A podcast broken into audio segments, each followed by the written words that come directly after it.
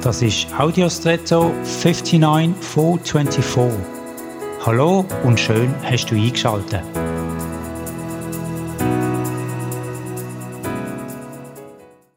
Wir leben in einer Zeit, in der wir in vielem immer effizienter werden. Das heißt, wir sparen Zeit. So ist beispielsweise eine E-Mail viel schneller geschrieben und versendet als ein Brief. Oder durch moderne Technologien spart man Zeit. Und so gibt es zahlreiche Beispiele im Alltag wie Smartphones. Man kann heute besser erreichbar sein und Informationen schneller abrufen. Aber was machen wir eigentlich mit der gewonnenen Zeit? Häufig packen wir einfach mehr in unseren Tag, noch mehr Aktivitäten. Und vielleicht oder vielfach sind wir dadurch ohne Absicht gestresster oder zumindest mehr als vor der vermeintlich effizienteren Lösung. Möglicherweise sparen wir tatsächlich Zeit für einzelne Aufgaben, aber wir brauchen die umso mehr für die Erholung, weil wir eigentlich für so ein beschleunigtes Leben gar nicht geschaffen sind.